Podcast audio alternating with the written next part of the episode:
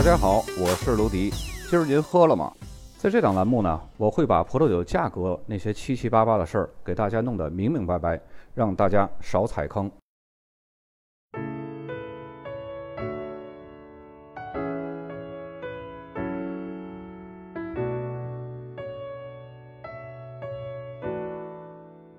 本期节目，咱们来说一下澳大利亚的克莱尔谷。在19世纪40年代的早期，英国的首批移民开始进入澳大利亚，其中就包括兼具吟游诗人和探险家双重身份的约翰·霍克罗。随后不久，爱德华·帕蒂格里森也移居到了澳洲，并且在当地建立了一个以他故乡爱尔兰克莱尔郡命名的克莱尔小镇，并在此栽下了第一棵葡萄树。当然，也有人说，当地的第一棵葡萄藤呢是约翰·霍洛克的仆人詹姆斯·格林种下的，以至于从这里开始呢，克莱尔谷的七重山子产区和七重山酒庄就被建立起来了。不过，追究这个历史的意义呢并不大，就像辛亥革命打响第二枪的那个人是谁呢？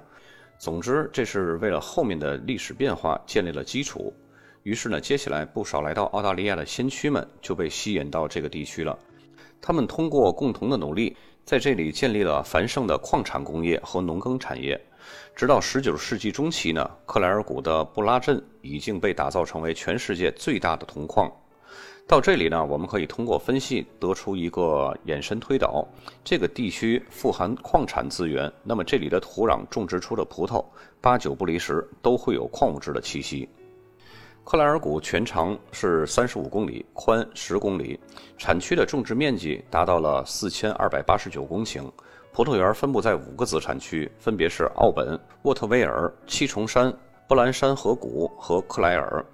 这些子产区的土壤类型、海拔高度与气候的差异都是比较大的，因此呢，各地的葡萄种植也各具特色，并且呢，这里优秀的风土条件也为出产风格多样的葡萄酒打下了坚实的基础。克莱尔谷是在呈现阶梯状的高原上，由多条南北向的狭长山谷组成的。每条山谷的土壤类型呢也各不相同。这里之所以可以成为著名的高品质干型雷司令的葡萄酒产区呢，正是得益于这样的自然条件。克莱尔谷它是位于巴罗萨谷的西北部，属于温和的地中海气候。虽然夏季的白天温暖炎热，但是葡萄园呢几乎都是处在三五百米比较高的海拔位置。以及这里午后会有凉爽的微风，可以有效的缓解这种高温的状况。夜晚温度呢是比较低的，造成当地气候昼夜温差是非常大的，葡萄得以缓慢成熟，并且充分积累风味物质。这就使得克莱尔谷出产的葡萄酒复杂性、结构感和平衡度都是非常面面俱到的。另外呢，在葡萄生长季，克莱尔谷的平均降水仅有二百三十二毫米。葡萄园内相对比较低的湿度呢，可以有效降低了葡萄藤的感染真菌病害的风险，有利于培养健康而且高品质的葡萄。降水是主要集中在冬季，葡萄园土壤呢可以储存足够的水分，为来年生长季做好充分的准备。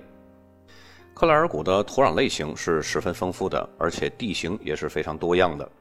土壤类型呢，包括覆盖在石灰岩上的红色石灰土、沙质壤土，还有板岩和肥沃的冲积土。例如，沃特威尔子产区土壤类型就很像南澳的库纳瓦拉，表层土为红土，覆盖在底层的石灰岩之上。布兰山河谷子产区的土壤呢是灰壤土，覆盖在砂岩和页岩之上。克莱尔谷北部的葡萄园呢，有着深厚而且肥沃的冲积土；西部的葡萄园则是夹杂着石英碎石的沙壤土。这些土壤都具有良好的排水性，同时呢，也能够保留足够的水分供葡萄生长。不过，在非常炎热的年份呢，一小部分的葡萄园仍然是需要少量的人工灌溉来缓解干旱的压力。克莱尔谷除了西面的布兰山河谷和南面有大片的辽阔的土地之外呢，该产区的地形断续形成一连串的小山谷，向各个方向延伸，其中有无数的小河流和河床穿流其中，构成了一幅美妙绝伦的景象。产区内最佳的葡萄园地点呢，都是位于地势比较高的山坡向西的方向。由于大陆板块的运动呢，土壤中横向的土壤被挤压后竖立起来，形成竖向的隆起。最底部的上亿年的土壤呢，被挤到了地表层。于是，在克莱尔谷的东西方向上，越往西，地表土壤越年老，再加上各个山丘之间的微气候，克莱尔谷就形成了难以置信的风土多样性。当地呢有一条非常著名的游览路径，叫雷司令小径，就很像库纳瓦拉产区的酒庄徒步旅行路线，不过要比库纳瓦拉距离要长。这条路呢是一条废旧的火车道改建的，全长是三十三公里。在一九八三年呢丛林大火之后就受到了破坏，这条线路呢就被关闭了。后来为了发展当地的葡萄酒旅游业，当地人呢认为它可以作为一条悠闲的小道，让更多的葡萄酒爱好者沿途游览酒庄啊、葡萄园啊以及各种名胜。于是呢，在一九九四年就重新开放了。并且呢，赋予这条路线一个重新的名字，叫雷司令小道，因为当地的雷司令是最出名的。同时呢，这也是南澳大利亚第一次将铁路线改造成这种徒步和骑行的休闲小道。从这里一路向北，穿过景致不断变化的村庄，那些可以俯瞰的葡萄园成了绝佳的景观。有需要这条雷司令小径游览图的朋友，看节目的文稿中，大家可以收藏一下。克莱尔谷的葡萄品种之王呢，当之无愧是雷司令。这里可以算是澳大利亚雷司令的大本营，产区几乎所有的酿酒厂呢都会出产雷司令葡萄酒。克莱尔谷也因此呢被称为澳洲雷司令故乡。这里的雷司令是世界上最好的葡萄酒之一。为了使产区的雷司令表现得更好呢，当地的酿酒师在二十世纪末一起联手，力保雷司令的声望。这里出产的雷司令葡萄酒呢，以口感纯净和风味丰富而闻名。不同的土壤下产出的雷司令风格也各不相同，整体会呈现出令人兴奋的酸度，具有柑橘、柠檬皮、酸橙，还有白花的香气，以及精致的矿物质风味。其中石灰石土壤出产的雷司令会更多汁儿，而板岩土壤种植的雷司令风味的集中度更高。品质优秀的雷司令葡萄酒可以陈放数十年。在陈年过程中，会逐渐发展出烤面包、蜂蜜和黄油等多种风味儿。在澳洲的主要雷司令产区中呢，仅有伊顿谷可以和克莱尔谷相媲美。在克莱尔谷，除了著名的雷司令白葡萄酒以外，同样也出产浓郁而且饱满的希拉子干红葡萄酒。但是呢，因为雷司令表现得太过出色了，而希拉子呢就被忽略了。这里温暖的气候呢，可以帮助红葡萄品种达到理想的成熟度。凉爽的气候以及漫长的炎热的夏天，使酿造出的希拉子葡萄酒颜色深厚、芳香浓郁、结构平衡、质地绵密。成熟的黑色莓果香气和淡淡的黑胡椒气息相互交织，使其展现出浓郁的口感、深邃的风味以及明显的品种特性，和巴罗萨谷奔放的希拉子呢形成了鲜明的对比。同时，这里的风土条件呢也是适合栽培赤霞珠的。它在这里被认为是和雷司令一样成功的葡萄品种，并且呢大量的种植。这里出产众多优质的赤霞珠单一品种葡萄酒，以及和马尔贝克等葡萄品种混酿的葡萄酒。用赤霞珠酿造的葡萄酒酒体丰满，颜色深厚，味道浓郁。这些酒款呢通常会散发着多汁的黑醋栗等黑色水果的香气，同时还会带有一些薄荷、桉树、黑巧克力、雪茄，还有烘烤橡木的风味儿。优质的酒款呢，同样具有不错的陈年潜力。除此之外呢，克莱尔谷产区还会有一些其他的葡萄品种，也能酿制出比较优质的葡萄酒。比如可以出产带有浓郁的甜瓜和桃子风味的霞多丽葡萄酒。和阿德莱德等凉爽产区对比呢，这儿的霞多丽呈现出的更高的成熟度。这里的赛美容葡萄酒呢，会呈现出以柑橘和热带水果风味为主的，并且会带有一些橡木味特征的葡萄酒。克莱尔谷的酿酒师们呢，热衷于保持雷司令本来的新鲜风味，使其喝起来呢活力十足。他们也因此在澳大利亚引发了使用螺旋盖的潮流。在二十世纪七十年代，这项活动呢，最先由酿造雷司令的玉兰堡酒庄还有奥兰多酒庄发起的。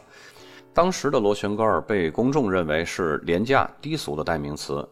这项举动呢，无疑是一个大胆的尝试。实验也证明了这项革新的合理性。克莱尔谷的十三个酿酒师在两千年聚在一起，共同支持各自高端的雷司令使用这种螺旋盖儿来封瓶。用螺旋杆封瓶的葡萄酒呢，依靠它的稳定性、新鲜度以及充满活力的口感，迅速赢得了大众消费者。而且呢，没过多久，螺旋杆就在澳大利亚随处可见了，以至于他们的邻居小弟新西兰也深受感染，纷纷采用这种螺旋盖。如今呢，螺旋盖几乎已经成为澳大利亚和新西兰葡萄酒的标志。不过，他们在将葡萄酒出口到中国，也受到了一些个传统眼光的阻力。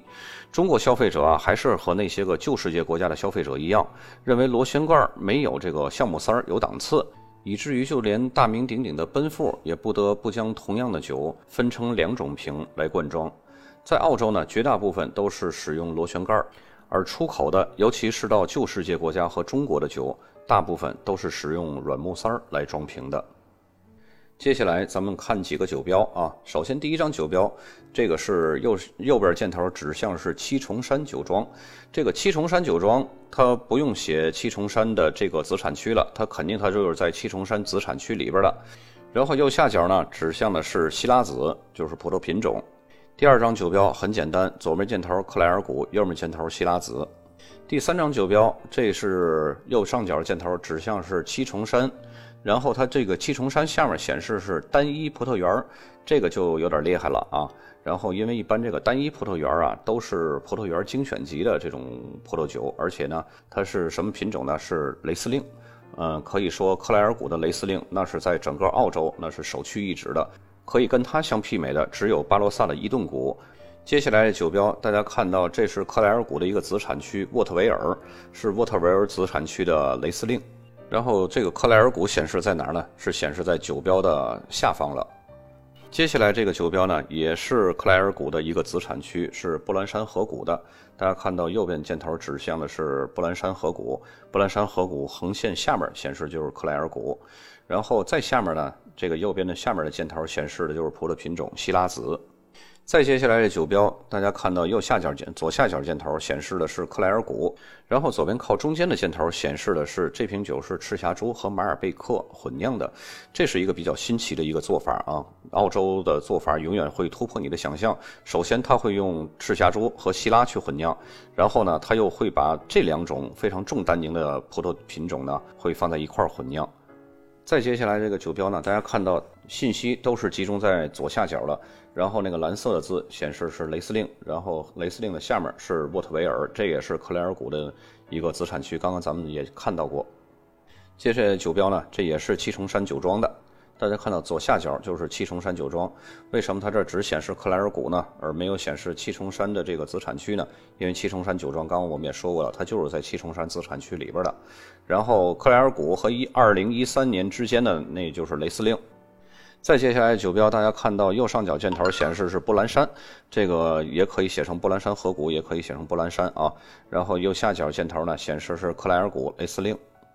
最后这个酒标，大家看到最下面这个箭头呢显示是赤霞珠，然后赤霞珠上面呢是七重山，它后面是一个葡萄园嗯，很多的时候呢显示七重山这个子产区呢都会显示是七重山葡萄园这个都无所谓的，你知道它是在七重山就可以了。克莱尔谷最好的葡萄品种呢是雷司令，刚好可以和克莱尔谷衔接得上的是周五的那个葡萄酒进化论。嗯，最近的这两期葡萄酒进化论讲的都是雷司令，是分上下期讲的，大家可以着重的去听一下克莱尔谷的这个雷司令，再融合酒标产区这个克莱尔谷，嗯，重点看一下这个雷司令，大家可以会吸收更多的关于克莱尔谷、关于雷司令的一些个详细知识。本期节目呢就到这儿，咱们下期再见。